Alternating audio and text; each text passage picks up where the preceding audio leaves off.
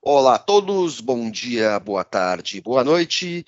Eu sou André Vargas, editor de Money Report, e começo mais um Money Talks, o nosso Money Talks da semana, ao lado dos meus colegas Rodrigo Dias e Lorena Giron, para comentar o que de mais trepidante rolou na política e na economia brasileira, muito mais na política, porque nos últimos tempos, né, desde o mandato anterior, é só de política que se fala no Brasil, e também um pouquinho de negócios e um bom tanto de justiça, tudo meio misturado com, com política.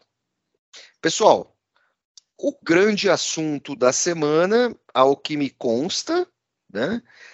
É, temos questões muito importantes, mas assim, só para dar uma aliviada, é, nós temos a figura a, a figura da semana que ganhou um protagonismo, digamos assim, imenso, maior do que ele próprio, mas a figura do ministro da Justiça Flávio Dino esculhambando didaticamente os senadores da oposição na CCJ. Uh, pessoal, nasceu a escolinha do professor Dino? Com certeza. Nessa audiência, ele, que, eu, que eu me lembro, ele chamou é, o Magno Malta de besta, Flávio Bolsonaro de miliciano, o Moro de burro, o Girão de ignorante, mas tudo isso com aquela classe do Dino, né? Com, com, é, com, a, com a retórica que ele tem. E eu acho que o Dino, inclusive, está sendo uma, uma, uma, um grande nome aí para a esquerda. Pois é, o Dino, o, Dino, o Dino está virando um grande nome à esquer a, a, a, para a esquerda, mas assim, graças à tosquice da direita. É verdade. Porque ele, ele já bateu, ele já bateu no Moro, no Flávio Bolsonaro, no Kim Kataguiri, no Magno Malta, no, no senador, no senador do golpe lá, como é que é o, o Marcos Marcos Duval, é isso? Isso. Marcos Duval. É, o único sujeito até agora que ele, né, que não deu beirada para ele massacrar foi o Rogério Marinho. O Rogério Marinho. Até agora, por quê? Que todos vão com aquela sede lacradora para cima do Flávio Dino. O Flávio uhum. Dino é um uhum. político habilidoso, é, é, tem o domínio do discurso, e é preciso lembrar o seguinte: uh, ali não é um ambiente selvagem de internet, não é um ambiente de lacração. São senadores e deputados, certo? Dentro da Comissão de Constituição e Justiça. E o que, que acontece? Se tem alguém entre todos aqueles ali que entende de Constituição, principalmente, e justiça, esse alguém é o Flávio Dino, que foi professor de direito, foi promotor, foi juiz e agora é ministro da Justiça. Então o pessoal tenta chegar ali lacrando, né? E ele deixa o pessoal. Tem hora, tem hora que eu, eu fico vendo assim, puxa vida, se fosse eu, eu jogava o microfone na cabeça do sujeito. Mas ele consegue manter a calma Uhum. E depois ele vai desconstruindo os caras, assim, mas com argumentos, assim, com argumento no beabá, como se ele estivesse catequizando os políticos. E aí, uh, uh, uh, e o que, que surge disso, né? Em vez de surgir uma tentativa de qualificação do debate, porque o, caminho teria que ser esse, né? Os deputados reclamam que o Flávio Dino é muito irônico. Ah. Mas, puxa vida, é melhor o cara ser irônico do que ele ser grosseiro, como ele é vítima de grosserias. Isso só demonstra a, a, a incapacidade para o debate que essa facção, que esse grupo, a facção é uma palavra muito feia, mas que esse grupo da direita apresenta. Uhum. Que a direita já teve grandes quadros, certo? gente capaz de debater seriamente questões. E a grande briga dessa turma é a questão das fake news. Por quê? Vamos lá, por quê? Porque os grandes, uh, uh, uh, os grandes beneficiários das fake news, nesse momento, na história política do Brasil, são justamente direita. Não estou dizendo que a esquerda não protagoniza esses eventos, não. Acho que fake news é uma coisa que é meio inevitável, certo? De direita e de esquerda, tanto faz. Qualquer um pode entrar nessa onda. Agora, essa turma aí, ela é protagonista porque eles se beneficiam desses disparos. Uhum. E aí o que eles estão tentando? Estão tentando alegar que é censura. Por enquanto, não há censura alguma. Por enquanto, que está querendo se é, é, é, levar, criar um regramento como há na publicidade, como há tudo. Certo? Como há, como o próprio Dino falou, como há na, na, na a, a, o Estado, o regramento jurídico determina até o que é família. E os caras querem continuar naquele velho oeste selvagem da internet, nesse vale tudo, caluniando, tendo o direito de caluniar e sair intactos. Essa semana mesmo saiu uma sentença. Quem, quem, quem fez essa nota? Rodrigo, foi você? Da, da sentença do, do, da Zambelli, do hum. Nicolas Ferreira. Foi você, Lorena, que escreveu eu, esse texto? Receberam pois uma multa é. muito bonitinha, né? É, pois é, quando... cada um recebeu uma multa de 30 mil reais por ter divulgado o vídeo com fake news sobre o Lula nas eleições. E o Nicolas Ferreira, tem toda essa turma, né? São, são cinco, né? É o Flávio, é, o Eduardo, é o Flávio, Eduardo, o Nicolas Carla, Zambelli. Nicolas... Tem mais um. É, tem mais um, né? Acho, acho que tem mais um. Acho que tem mais Não. um aí dessa turma. Mas... Agora, assim, cada um vai pagar 30 mil reais. Tudo bem, isso você pode parcelar as suas prestações e tal. Uh, uh, e falando nisso, a, a, a, Zambelli ganhou uma ação administrativa, agora uma ação civil pública, uh, porque ela fez uma vaquinha virtual uhum. para pagar uma outra multa com relação àquele episódio que ela sacou a arma na rua, e isso está sendo contestado. Então, assim, é, é, é, essa turma que faz política tosca nesse momento está uh, começando a ser penalizada. Eu falei no programa passado o seguinte: uh, você não pode criminalizar nem direita nem esquerda. Certo? Ser de direita e ser de esquerda não é crime em lugar nenhum. Certo? Uh, a não ser que você seja nazista. O nazismo é um regime que defende a morte dos outros. Uhum. Isso, isso, é, isso é uma figura jurídica, isso é uma decisão jurídica das cortes europeias, certo? Uh, bom, o que que, o, o que, que acontece? Só que o comportamento dessa turma tem sido esse mesmo. Tem sido ganhar espaço político mediante a disseminação de fake news para desacreditar os seus adversários. E, e isso está passando agora por um revés. É, porque eles estão sempre testando isso, né? Estão sempre vendo até onde que eles podem, aí eles voltam um pouco. Até onde é paga 30 mil, volta. Eles querem testar esses limites para se beneficiar, né? É, quem faz isso muito bem Tá? Vamos deixar muito claro. Quem fez, quem, quem fez isso durante anos muito bem foi o Bolsonaro.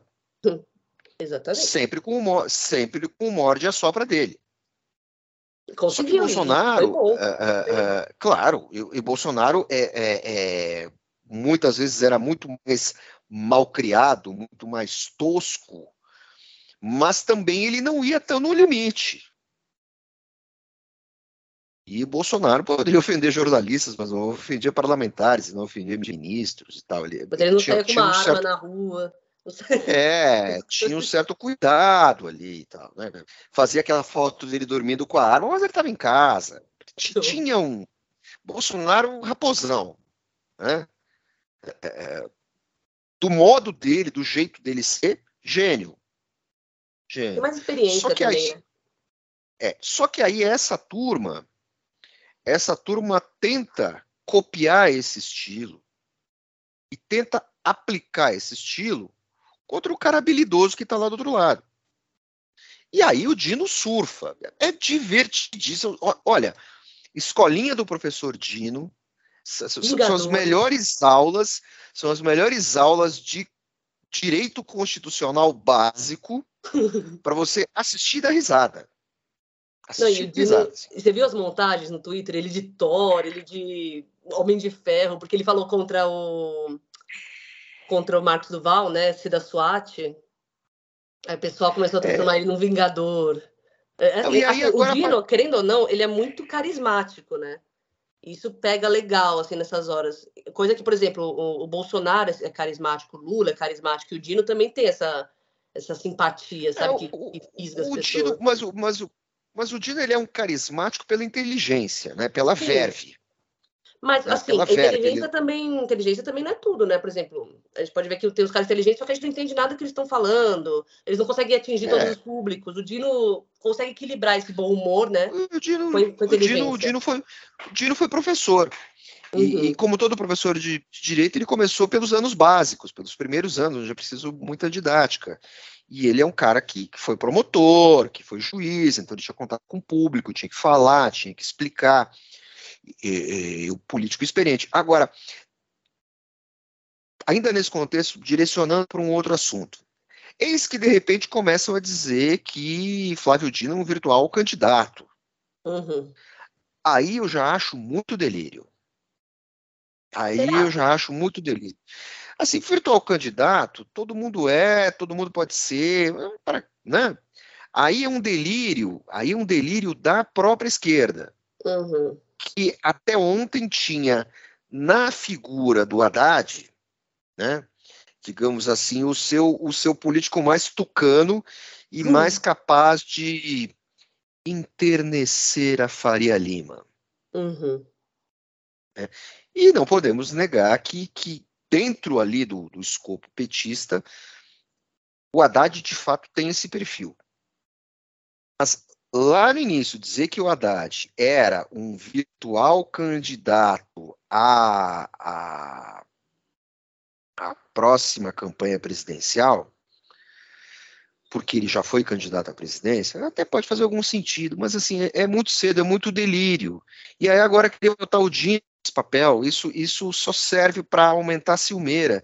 Essa semana nós tivemos aí um, um, um episódio meio obscuro, é, confesso que eu não, não me informei mais é, por um certo constrangimento, porque conheço os envolvidos.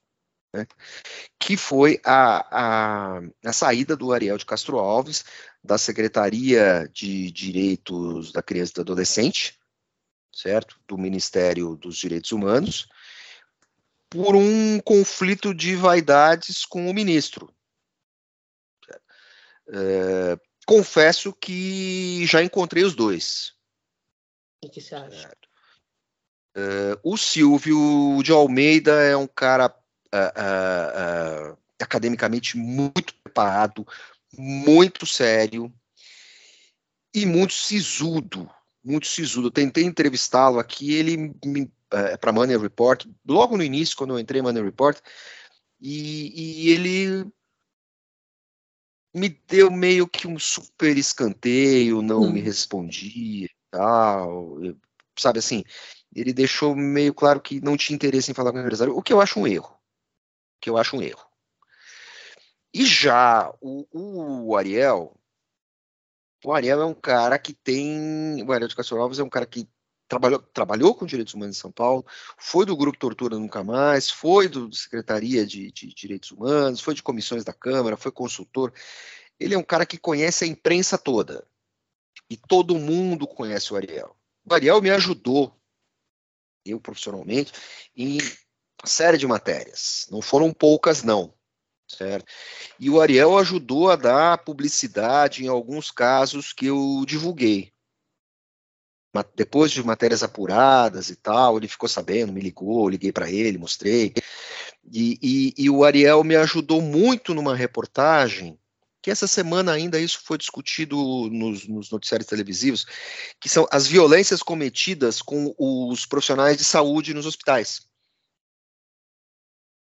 E, e há uns quatro anos o Ariel me colocou em contato com algumas pessoas que tinham sido agredidas por populares e até por policiais dentro de profissionais de saúde, médicos, médicos e enfermeiros que foram agredidos dentro de dentro de hospitais.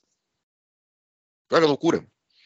É, então, assim, dois profissionais interessantes, capazes, que acabaram se desentendendo. A corda estourou para o lado do Ariel, que abaixo do Silvio de Almeida, um cara que eu sei que ele sempre teve o maior respeito, e tudo por uma certa vaidade, já que o Ariel foi convocado para uma reunião com a Janja, a primeira dama, e ele, por uma questão protocolar, levou o pessoal do ministério.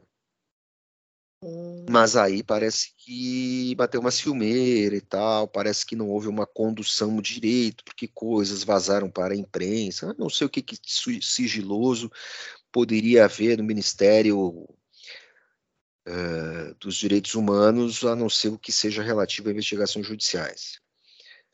Mas, de fato, é uma pena, são, são dois profissionais que eu respeito para caramba, para caramba, tive experiências pessoais diferentes com ambos. E uma pena, eu acho que, que perde. Né? Perde o governo, perde o Brasil. Com certeza. No geral. Né? Mas eu acho que é a questão da vaidade. E aí, essa coisa de, sabe, começa o governo, todo mundo é pré-candidato, quer dizer assim, daqui a pouco a Janja também é pré-candidata, do mesmo jeito que a que a, que a Michelle. Sabe? É que no caso do, do Lula, eu vejo a esquerda muito desesperada por um sucessor do Lula, né? Quando eu converso com o pessoal da esquerda. É, eles falam, nossa, ninguém pode substituir ele. Ah, o Boulos, ah, não, o Boulos é assim, não, o Haddad é assim. O pessoal quer, o pessoal quer um, ser idêntico ao Lula para seguir ele. E assim, o Dino, por ser simpático e tal, o pessoal agora já está realmente colado nessa ideia. Falou que ele que ele tem a, toda a preparação, que ele tem todo o carisma, que o Lula tem que fazer isso. Só que assim, até quando? Daqui a seis meses tem outro que o pessoal vai pegar e vai falar, não, esse é o próximo Lula. Acho, sinceramente, eu acho inútil isso. Né? Agora, falando, falando das questões, das questões da República, nós temos aí, voltando para falar de, de Dino, novamente, Dino, né? É a questão das fake news. E o comportamento das big techs agora saiu, agora há pouco, um anúncio aí que trocou o CEO do, do, do Twitter, né? Trocou. E, e uh, trocou o CEO do Twitter, lá, CEO monumental, CEO universal do Twitter. E, por exemplo, aqui no Brasil, o diretor de relações institucionais do WhatsApp passou a ser o número dois do Ministério, provavelmente vai ser o número dois do Ministério da Economia você está tendo uma, uma movimentação aí nessas startups. Uhum. O, que me, o que, me, que me chateia e o que me espanta é que quando toda essa brincadeira uh, das grandes da, da, das startups que à época não eram startups, mas que eram empresas nascentes de tecnologia, mas que não nasciam com essa formatação, isso acabou sendo criado, elas eram empresas de fato libertadoras, porque ofereciam acesso a todos. E aí, ainda no tempo da Microsoft, começaram os processos, né? Por, uh, uh, por monopólio, por oligopólio, e as empresas tiveram que lidar com isso.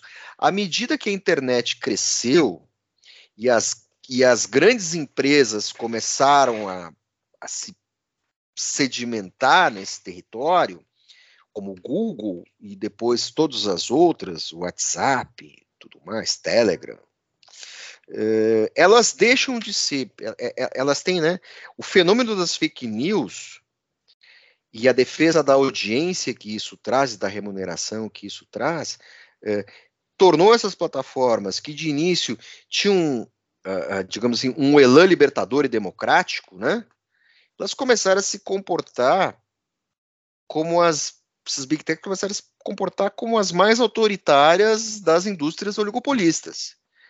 E, e, e é uma transformação muito rápida e, e, exige por parte das pessoas um, um, uma compreensão uh, uh, uh, um pouco maior do que isso está se tornando. Eu acho que, que, que, a troca do CEO do Twitter é, é, um, é um bom sinal para o universo. O que, que você acha, Lorena? Com certeza. A, a Linda e a Karina, ela é ex-chefe da NBC, NBC Universal.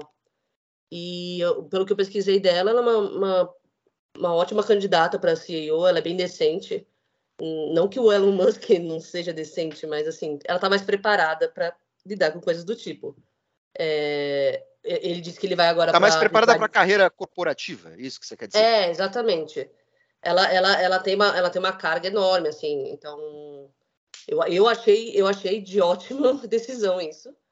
E na, agora falando da questão das big techs, é, assim, os ataques. Eu vi muita gente falando que os atacar as plataformas não vai ajudar que o Google, o Twitter, o Telegram não são todos o mesmo, mas esse debate é importante ainda, porque o Telegram, por exemplo, é, faz muitos, muitos, faz uns dois anos, assim, vai, que eu, que eu tô de olho no Telegram, porque, assim, são coisas absurdas que eles deixam entrar, sabe? É, é, é de, de crimes de pedofilia, crimes de, sei lá, e, e, e tem essa, e tem essa, essa ideia da liberdade de expressão, de guardar bem, e o Telegram agora está dizendo que pode deixar o Brasil por isso. Então as pessoas estão discutindo: ah, a gente vai, então a gente vai deixar as big techs ir embora? A gente vai ser a China, a gente vai criar nossas próprias redes sociais? Só que eu não acho que eu não acho que as big techs vão embora. Eu acho que elas dão muito dinheiro ainda, ganham muito dinheiro aqui.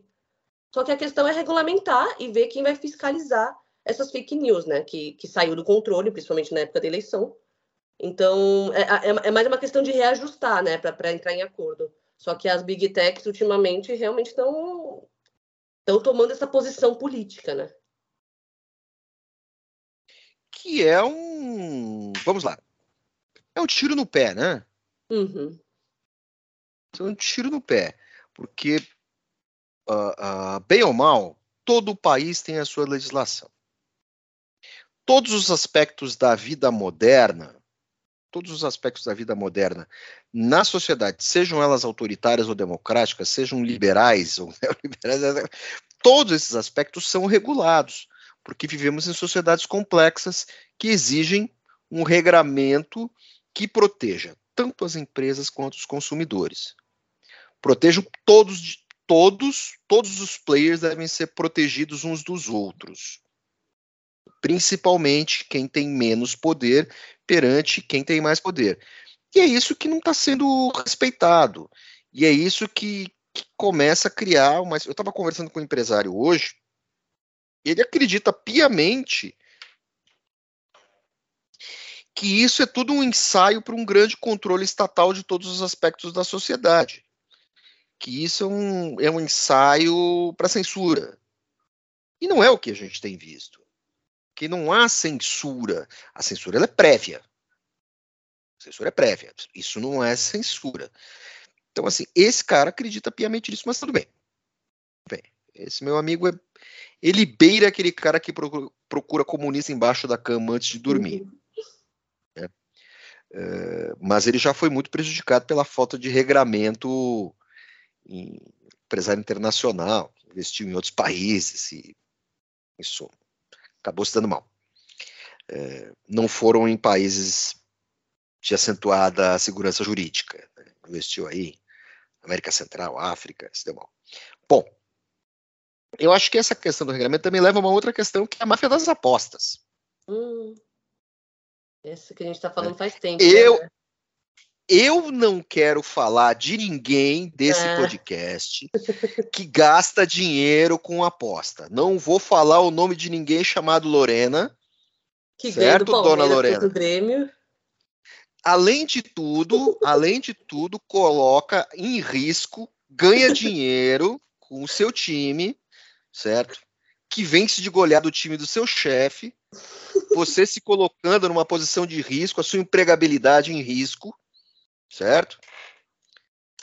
Nem Mas eu, tô, mandar, eu tô nem... no meio da, da máfia da aposta, eu já tô ganhando 50 Mas mil, que nem o jogador. Pra mandar um chocolatinho de consolação. chocolatinho do Palmeiras, assim. Bem para bom. o seu amado líder, certo? Bom, que, que, decepção, Lorena. Mas vamos falar, além da decepção que eu carrego, você, você, temos a questão da, das apostas. E aí, veja bem, me parece ser o único momento em que direita e esquerda concordam com alguma coisa. Tem uma conversa aí de uma CPI das apostas e tal. Bobagem. Já tem, já tem uma investigação andando eh, nas mãos da, da, da, Polícia Federal.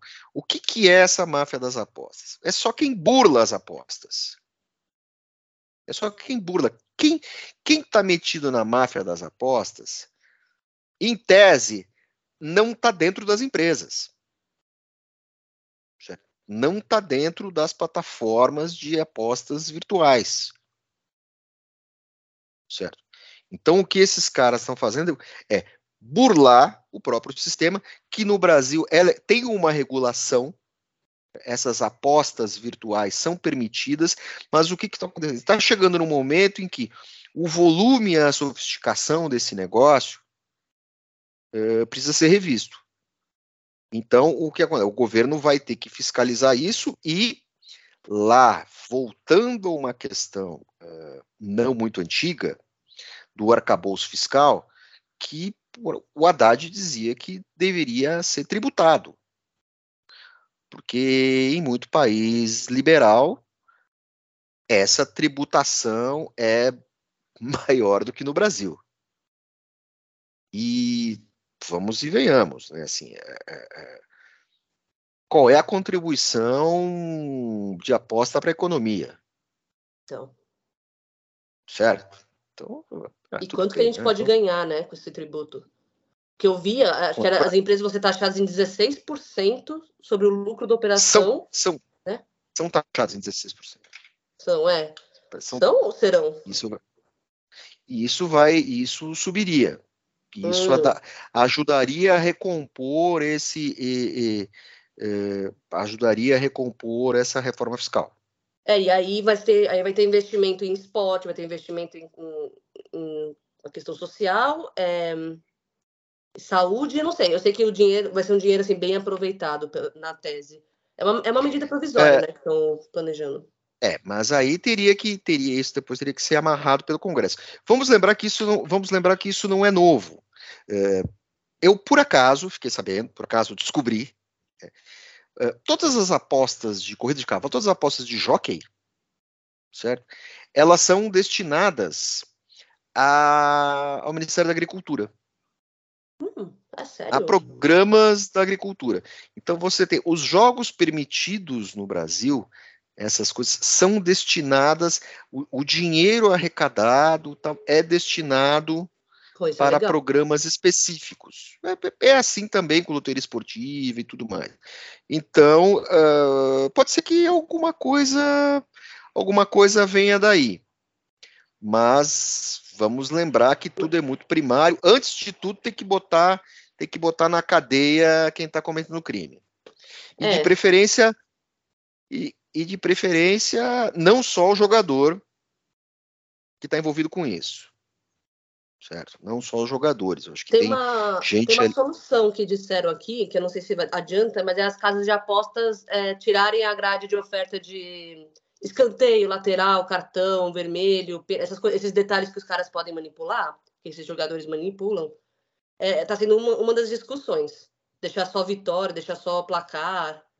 Mas eu não sei se isso adianta também.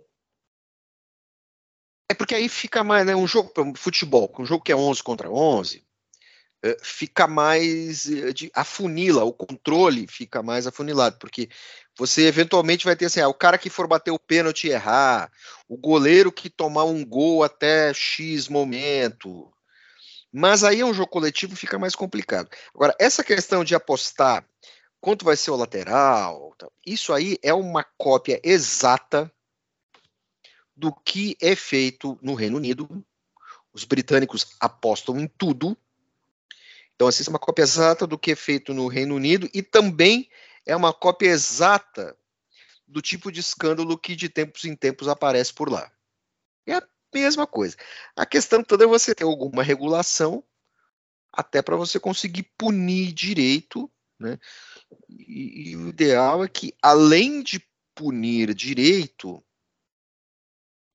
é, você tem que encontrar, facilitar os meios de detecção dessa história toda. É, uma MP, uma MP sobre isso é uma coisa meio inevitável, né? pintar logo. Então, assim, essas são as questões da República, né? São as questões da República na semana. Temos um outro episódio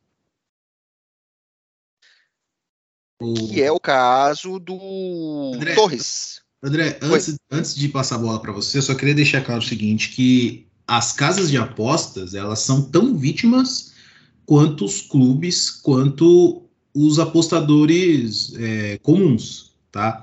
É, as quadrilhas, a, a, e assim, existem é, instrumentos, dispositivos legais que, que é, é, é, no, no, nosso Código Penal que, que pune essa prática, desde de, de formação de quadrilha e etc. É, e assim, ex, existe essa discussão de, de, de, tanto de fazer uma CPI das casas de apostas, que eu acho totalmente bobagem, além de, de tentar fechar esses mercados de cartão, escanteio, tiro livre, é, enfim. Isso, o livre mercado, o que diferencia uma casa de aposta de outra é, é são esses mercados, ok? É, tem casas de apostas que, que, que tem casas de apostas que, que, que tem esse mercado de escanteio, de lateral, é, de tiro livre, e, e, o que diferencia é, é, uma da outra são esses, são, são, são esses dispositivos, que na, na verdade nada mais é do que a plataforma ela tem um, ela tem um, um, uma tecnologia, é, a gente pode falar que é um algoritmo que calcula com base nos scouts, né? Ou seja, é, é cada a, a, a, casa de aposta ela tem uma ela tem uma um, é, funcionários que estão dentro dos estádios de cada jogo é, contando quantos laterais estão sendo batidos, quantos escanteios, quantos gols, quantos cartões, e em tempo real passa para a plataforma que o algoritmo gera é, o valor é, de, cada, de, cada, de cada mercado. Então, assim, é, é, é a, existe lei para punir esse tipo de quadrilha, entendeu? E as casas de apostas são vítimas tanto quanto eu sou um apostador que aposto no meu time por, por emoção e sempre perco, entendeu? Então, assim, é, é, eu acho que o, o, o, parlamento querer discutir isso, eu acho uma, uma, uma, uma, uma bela de uma bobagem. É, assim, ainda tem muita insegurança, né, Rodrigo, nesse setor. Tipo assim, ele não foi regulado. E o que eu estou observando é que eles o, o, as casas de apostas dominaram os patrocínios, né? Dos grandes clubes. São, acho que mais de mil sites de aposta que chegaram assim, de repente, estão surgindo diversos. E assim, é, é, é lógico, eles podem ser vítima, mas ao mesmo tempo tem, tem, tem, não está bem organizado isso, né? É, acho que a questão central é o seguinte: houve um crescimento muito grande disso, certo? E a legislação se tornou ineficiente e caduca para lidar com um universo, digamos assim, um mercado tão grande e tão sofisticado. Essa é a principal questão. Onde você vai, você vê uma publicidade, uh, vê uma publicidade em rede social, em site de casa de aposta.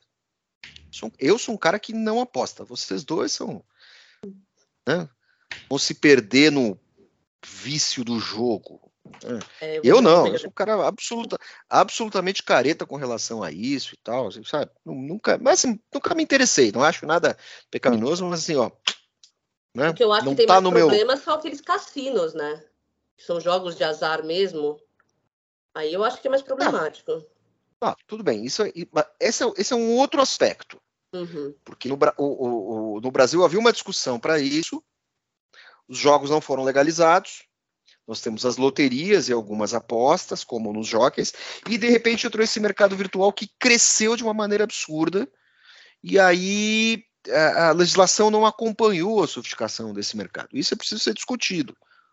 Não só se você, não só porque você vai arrecadar ou não, mas é preciso uh, uh, equilibrar um pouco as coisas, porque é assim que as coisas são numa sociedade relativamente organizada.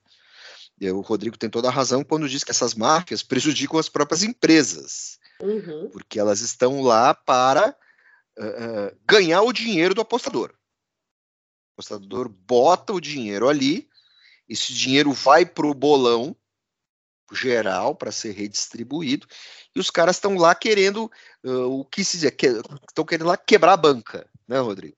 Quebrar a banca é quando você uh, leva todo o dinheiro que está sendo apostado naquela mesa e um pouco a mais. E é preciso lembrar que isso destrói a lógica do jogo. Né? Que o jogo, é, como em qualquer atividade humana, né? É, o dono sempre ganha. A casa, a casa sempre sai no uhum. lucro. O, o, o, cara que desenvolve o produto ganha, o sujeito que vende o produto ganha, todo mundo ganha. Então você tem uma brincadeira ali que não que não está direito, né?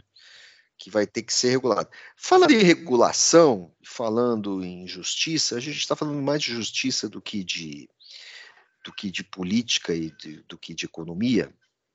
É, nós tivemos aí a justiça liberando o ex-ministro Anderson Torres, depois de quatro meses de cana, muitas alegações de que ele não estava bem da cabeça, estava deprimido e tal.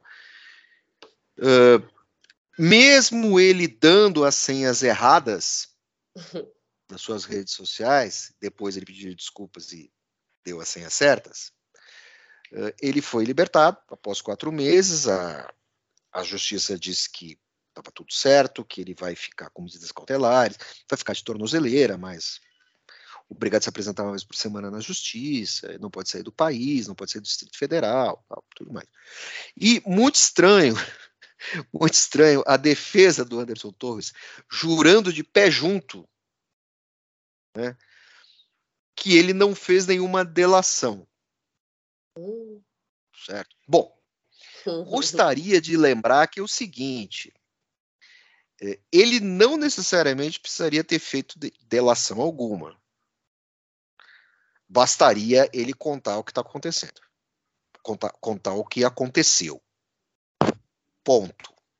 Certo? Eu preciso lembrar que há, há uma diferença entre a delação premiada e é, admitir eventualmente algum crime, admitir alguma participação em algum nível, em um mal feito, é, sendo de qualquer tipo, incluindo uma tentativa de golpe de Estado. No meio de tudo isso, nós também temos outras, uh, uh, outras evoluções aí nesses casos. Né? O, o, o, Anderson Torres, quer dizer, a direita, né? a direita não, vai, vamos parar de falar de direita.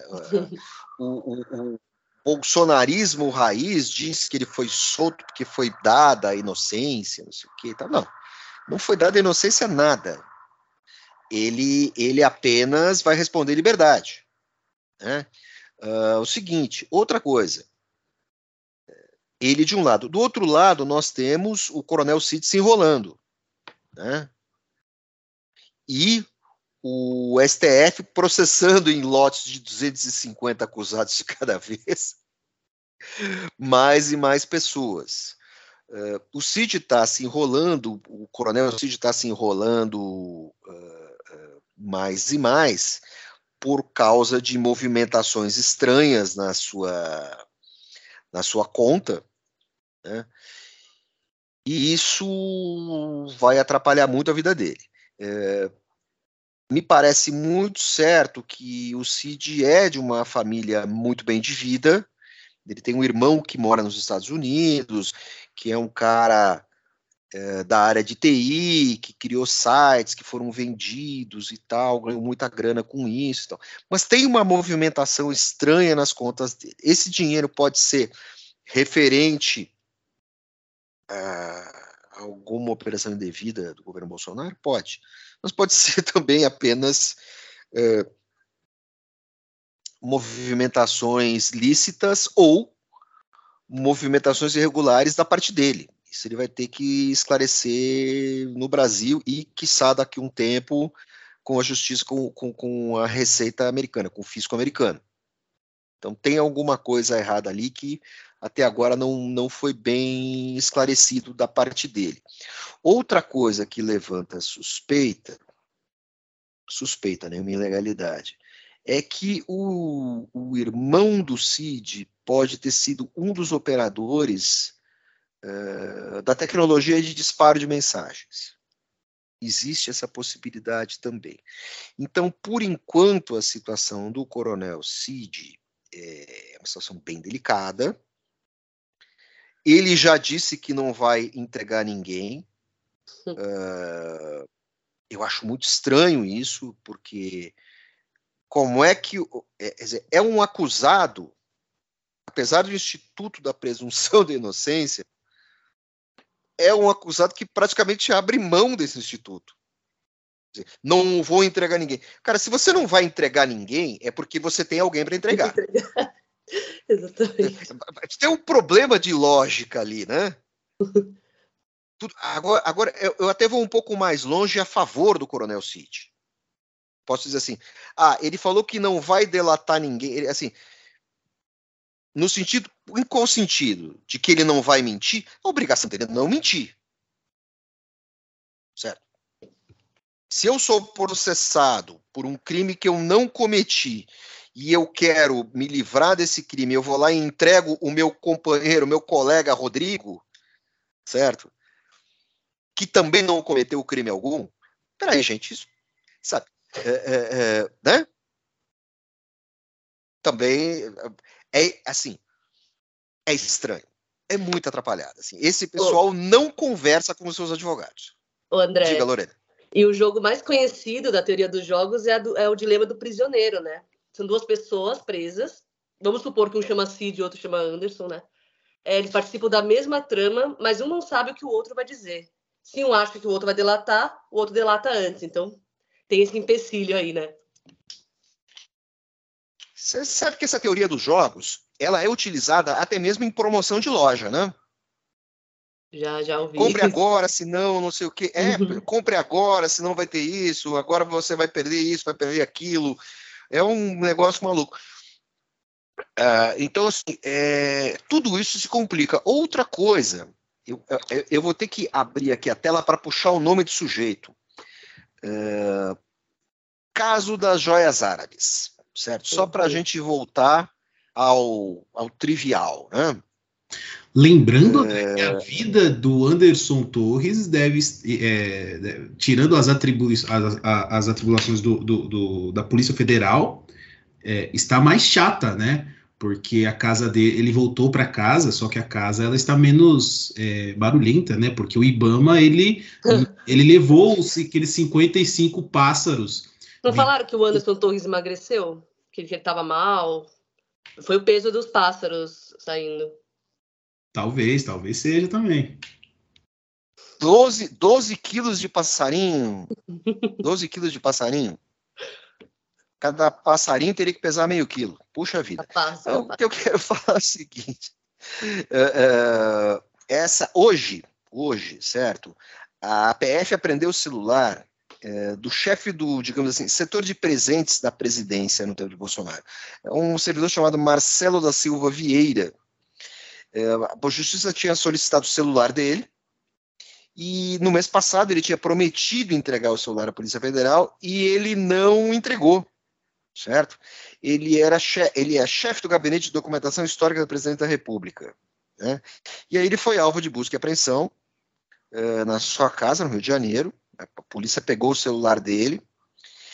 E, bom, mês passado, Vieira disse que o Bolsonaro tinha participado de um telefonema sobre um ofício feito pelo tenente-coronel Mauro Cid para tentar resgatar as joias sauditas aprendidas pela Receita.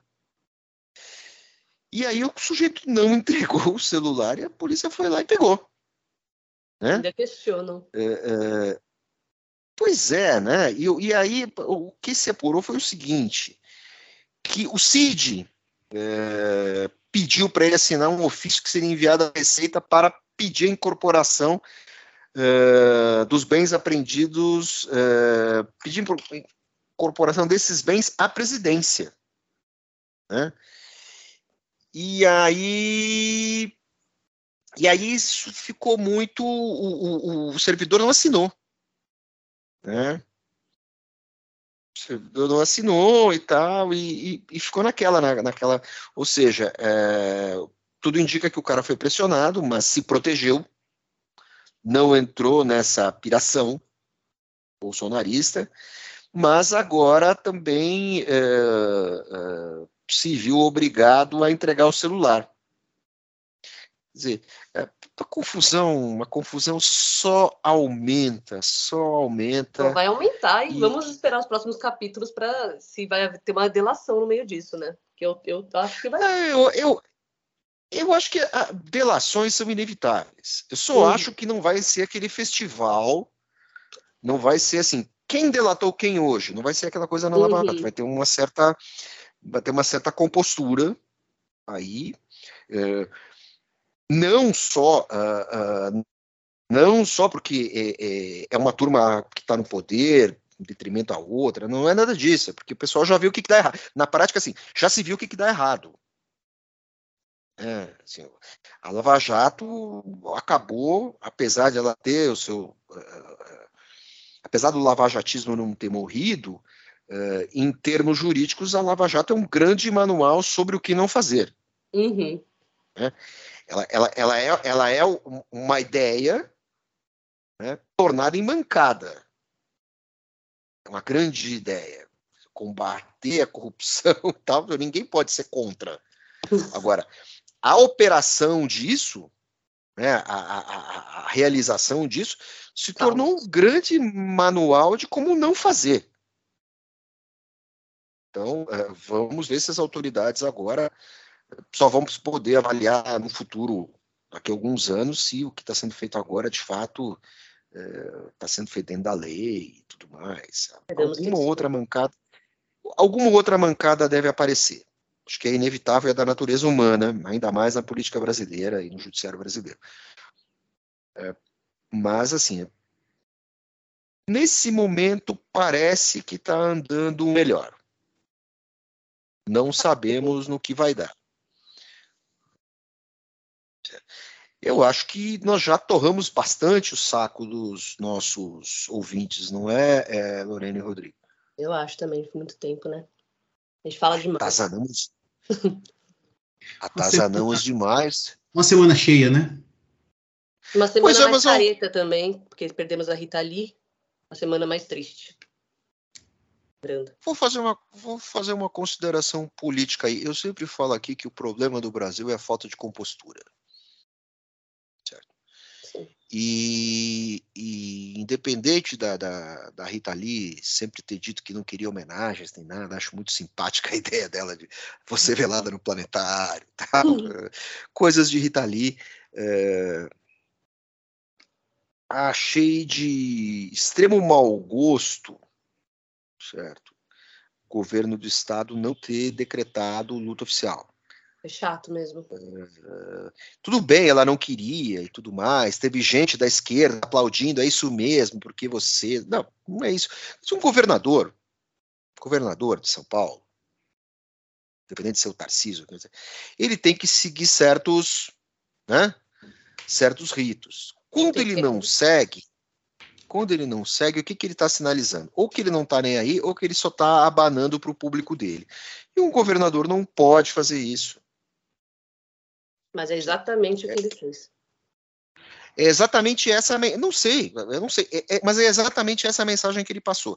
Uhum. Eu acho uhum. que isso entra na conta uh, de todas essas, uh, uh, essas mancadas que o governo, mancadas desnecessárias que o governo de São Paulo tem dado. Mesma coisa aconteceu com a greve de metrô, aconteceu com a Rita Lee, e aconteceu com o case, é, o rapidamente esquecido, o case Antonov. Né? Então, assim, são, são pecadilhos, são pecadilhos que criam um desgaste. Assim, ele não vai, ele não vai, é, ele não perdeu um voto daqueles que ele tem. É. Não, não perdeu. Mas ele também não ganhou nenhum. Falando estritamente de é, política eleitoral. Sem falar no, no, no, no, exercício do poder, no exercício, né? uh, das funções ali institucionais. Eu achei um episódio lamentável e feio, para não usar nenhum palavrão. Acho que é isso, né, moçada? Acho que agora fechou bem. Fechou bem, né? Vocês, bom, eu me despeço, falei pra cacete hoje. Eu tenho certeza que vocês não falaram porque vocês estavam aí apostando em alguma coisa, apostando quantos minutos eu falaria sem parar, alguma coisa do gênero, assim. A gente né? podia fazer, né, umas bets aqui. Quantos cada, pois é, né? cada um fala. Olha, um bom programa para o meu grande ego. Gosto muito de vocês, mas assim, vocês são dedicados ao pecado do ao vício do jogo, coisa que não atinge este jornalista. Tá bom, crianças? Bom final de semana, bom sábado, bom domingo e até semana que vem. Daí sim, com a presença de nosso genial guru Aloísio, o nosso correspondente em Nova York. Aí veremos o que, que ele tem para contar. Grande abraço. Um ótimo fim de semana a todos, um, um ótimo Dia das Mães nesse domingo, para todas as mães e para quem exerce o papel de mãe. Até a próxima. Um beijo, pessoal. Eu não tenho semana... mãe. Ui, desculpa. Eu não tenho mãe, eu quero saber quem é que vai me dar presente de Dia das Mães. Você quer um presente? Eu também sou um pouco mãe. Eu sempre peço um presente de Dia das Mães, eu nunca ganho. Vou mandar, vou mandar então. Deve ser porque meu filho tem mãe, uma droga isso. Mas tudo bem. Até mais. Então, então, um beijo, pessoal. Até semana que vem e feliz Dia das Mães.